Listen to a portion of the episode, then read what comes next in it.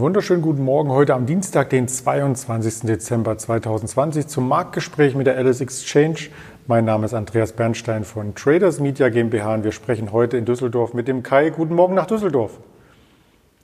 Guten Morgen, Andreas. Ja, die Voradventsstimmung ist auch schon bei euch ausgebrochen, nehme ich an. Der DAX ist auch ausgebrochen, diesmal nicht mehr auf der Oberseite, sondern auf der Unterseite. Gestern gab es herbe Kursverluste, weil ein äh, Virus mutiert, und zwar der Coronavirus mutiert. In England noch nicht bei uns gesichtet worden, aber vielleicht ist es nur eine Frage der Zeit. Wie hast du denn die Stimmung am Markt wahrgenommen? Es war sehr nervös gestern. Also wir sind gestern deutlich schwächer äh, gewesen im DAX, im Tief, glaube ich, unter 13.100. Dann im, äh, im, Verlauf, im Handelsverlauf auch dann mit äh, Start des US-Handels ein bisschen wieder äh, korrigiert, so um die 10.3 ähm, geschlossen, aber ähm, unterm Strich war es schon ein sehr, sehr schwacher Tag. Klar, ich meine, wir haben viel eingepreist durch, äh, durch viel Euphorie eingepreist durch die äh, ganzen positiven Impfstoffmeldungen. Wenn dann jetzt so eine Meldung kommt übers Wochenende über mutiertes Virus und ähm, fragwürdig, ob äh, Impfstoffe darauf äh, immer noch reagieren können oder nicht, dass dann ein bisschen, äh, bisschen Nervosität aufkommt, ist eigentlich klar. Wir sind auch gut gelaufen die letzten, äh, letzten Wochen wieder. Es gibt ja diesen bekannten Fear und äh, Fear and Greed Index, der war auch sehr nah bei äh, im Bereich der Gier. Von daher ist das äh, Sentiment auch äh, vielleicht ein bisschen überkauft gewesen, deswegen ein bisschen Druck abgelassen. Ist äh, für mich jetzt nicht äh, überraschend gewesen aufgrund der Nachrichten. Charttechnisch hätte man natürlich noch gerne das Allzeithoch gesehen. Im DAX sind wir bis auf 20 Punkte an diese Marke herangelaufen und gestern dann diese rote Kerze mit einer Kostlücke zuvor, die uns wieder unter die Widerstände gebracht hat. Letzten Endes ein gänzlich anderes Bild hat sich im Dow Jones hier gezeigt, wenn man sich das Ganze anschaut, äh, nicht zur Haupthandelszeit in New York, sondern quasi als Endloskontrakt. Ähm, dann waren wir ja zwischenzeitlich bei 29.430, glaube ich, im Tief und haben dennoch knapp im Plus geschlossen gestern im Dow Jones. Also da konnte die Angst gestern wieder zur Seite gerückt werden. Genau, ähm, da spielt natürlich auch noch eine andere Meldung vom Wochenende äh, beziehungsweise vom, vom gestrigen Tag eine Rolle, und zwar die Verabschiedung des äh, neuen Konjunkturpakets in Amerika. 900 Milliarden Dollar wurden bereitgestellt, vor allem die wichtige Arbeit. Ich glaube, das sind äh, 300 Dollar pro Woche, die man als Arbeitsloser jetzt äh, Unterstützung bekommt in Amerika. Ähm, das ist was, was den Konsum natürlich unterstützt und an, äh, anfacht. Das äh, haben wir schon mal gesehen in, äh, im Sommer diesen Jahres oder äh, so in, in dieser ersten Corona-Zeit hat da äh, für sehr viel Stabilität gesorgt. Und ähm, ja, das ist auch wahrscheinlich der Grund, warum die amerikanischen Märkte nicht ganz so schwach gewesen sind wie die europäischen Märkte. Und hier kam auch noch hinzu in Amerika, dass es Einzelmeldungen gab, die den Markt durchaus beflügelt haben. Zum einen im Vorfeld schon, wir hatten gestern darüber gesprochen, der erste Handelstag ähm, von Tesla im S&P 500. Äh, Tesla Aktie an sich war aber gestern schwächer, richtig? Genau, die war gestern schwächer. Ähm, am Freitagabend war dann ja der, der letzte Handelstag von Tesla außerhalb vom S&P. Da haben wir dann am, äh, am späten Abend, also äh, kurz vor Börsenschluss, also so um, sag ich mal, Viertel vor 10 Uhr unserer Zeit, bis dann äh, auch in die Nachhandelsphase hinein nochmal äh, sehr große Volatilität gesehen bei Tesla, äh, mit sehr starken Schwankungen. Da ähm, ich meine, es ist das erste Mal, dass äh, in den S&P 500 ein solches äh, Schwergewicht aufgenommen wird. Von daher ist es auch nicht verwunderlich, dass da die Marktteilnehmer auch ein bisschen uneinig sind. Und ähm, ja, gestern war dann der erste Tag von Tesla im S&P 500. Die Aktie selber war, äh, war deutlich schwächer. Ähm, ich glaube, 6% ungefähr im Minus gewesen gestern. Ähm, wahrscheinlich war es so, also halt eine Gemengelage aus verschiedenen Sachen, aber sind halt äh, auch hier sehr, sehr gut gelaufen äh, dieses Jahr nach der Ankündigung in, äh, durch die oder nach der Ankündigung der Aufnahme in den S&P. Ähm, dann gab es sicherlich gestern auch mal ein bisschen dieses äh, Sell the Facts, also jetzt ist es soweit und dann äh, wird die Aktie ein bisschen verkauft. Ähm, und dann gab es auch noch äh, Nachrichten von einem anderen Unternehmen gestern, wo sich vielleicht noch so ein spannender Zweikampf entwickeln kann. Ja, da hast du eine gute Überleitung äh, schon gemacht und für den Zuschauer, der hier die Zusammenhänge nicht erkennen mag auf den ersten Blick, das ist durchaus gewollt. Wir bleiben beim Automarkt und zeigen Produkte von Apple. Äh, kommen wir da irgendwie überein?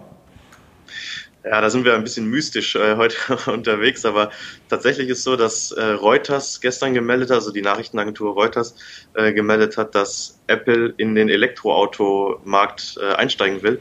Ähm, bis 2024 soll das, äh, soll das passieren.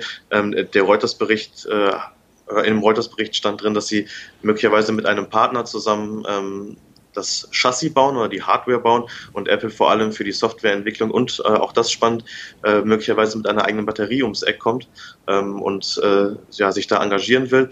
Ähm, in dem Bericht stand auch, dass äh, gerade diese Batterie ein Gamechanger sein könnte, wie das erste iPhone damals. Also ähm, bekommt Tesla hier auf einem ganz äh, ja, von, von nicht ganz erwarteter Seite vielleicht ähm, Konkurrenz. Ich meine, es war schon mal immer mal wieder angedacht, dass Apple auch da in dem Markt aktiv wird, aber das scheint sich jetzt zu, äh, zu bestätigen. Der Aktie hat es gestern jedenfalls sehr geholfen, richtig? Genau, die Apple-Aktie war gestern äh, leicht fester. Sie ist auch nachbörslich äh, gestern fester gewesen, ungefähr ein Prozent. Heute äh, Morgen haben wir sie ungefähr bei 106 ähm, Euro umgesetzt. Und ähm, ja, vielleicht noch eine spannende Randnotiz. Ich habe vor einigen Jahren mal dieses ähm, äh, die, diese Biografie von Elon Musk mir angehört und auch von Steve Jobs. Und in beiden gab es immer mal wieder ähm, so Querver, Querverweise, beziehungsweise gab es früher mal Spekulationen darüber, dass Apple vielleicht Tesla kauft. Also es gibt äh, eine sehr große Schnittmenge äh, wohl zwischen Apple-Nutzern und Tesla-Fahrern. also äh, die, der prozentuale Anteil an äh, bei Tesla-Fahrern, die ein iPhone besitzen, ist deutlich höher als in der Gesamtbevölkerung. Ähm, von daher wurde es immer wieder spekuliert. Ich glaube, dass es jetzt äh, zu spät ist, so eine Fusion äh, nochmal anzustreben.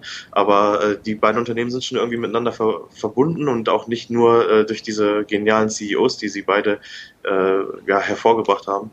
Aber ähm, ja, es wird auf jeden Fall ein spannendes, äh, ein spannendes Duell werden, wenn Apple sich da äh, wirklich mehr einklinken sollte und hier zum Konkurrenten für, für Tesla aufstreben sollte.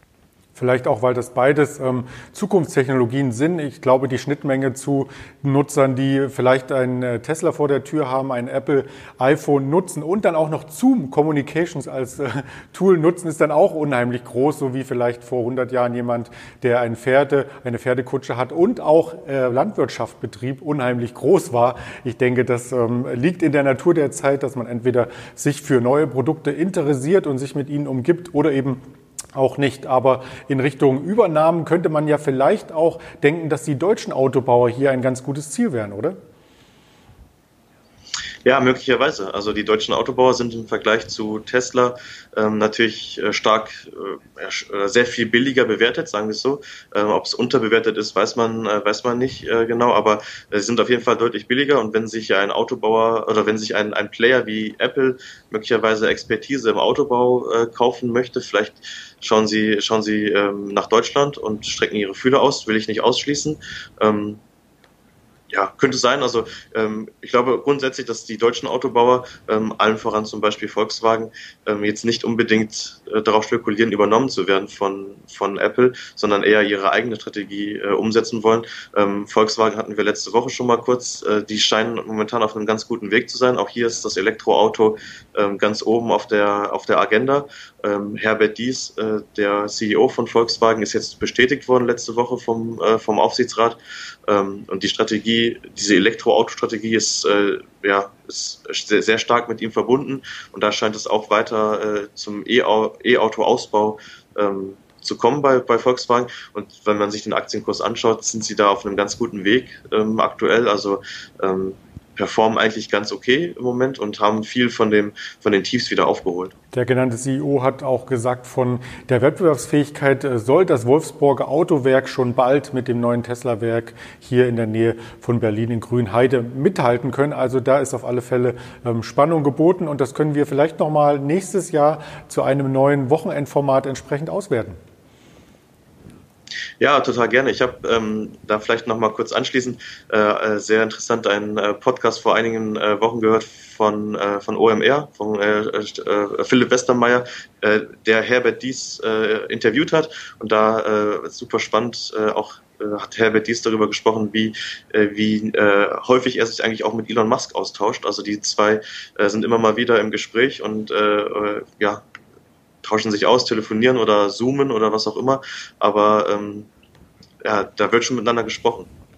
Das klingt spannend und miteinander sprechen. Und Podcast war auch von dir, kommen heute alle Überleitungen irgendwie, die Überleitung zur Folie mit den ganzen ähm, Kanälen, die wir hier quasi pflegen. Also Sie finden LS Exchange auf Spotify, diese Apple Podcasts, YouTube, sowieso Twitter, Instagram und Facebook. Und in diesem Sinne ganz herzlichen Dank an dich, Kai, für diese Informationen und schon mal ein schönes Weihnachtsfest. Danke, wünsche ich auch. Bis dann, alles Gute. Und wir hören uns gerne morgen noch einmal vor dem Weihnachtsfest. Danach sind die Märkte geschlossen und auch die LS Exchange. In diesem Sinne bleiben Sie gesund. Bis morgen früh, Ihr Andreas Bernstein von Traders Media GmbH zusammen mit der LS Exchange.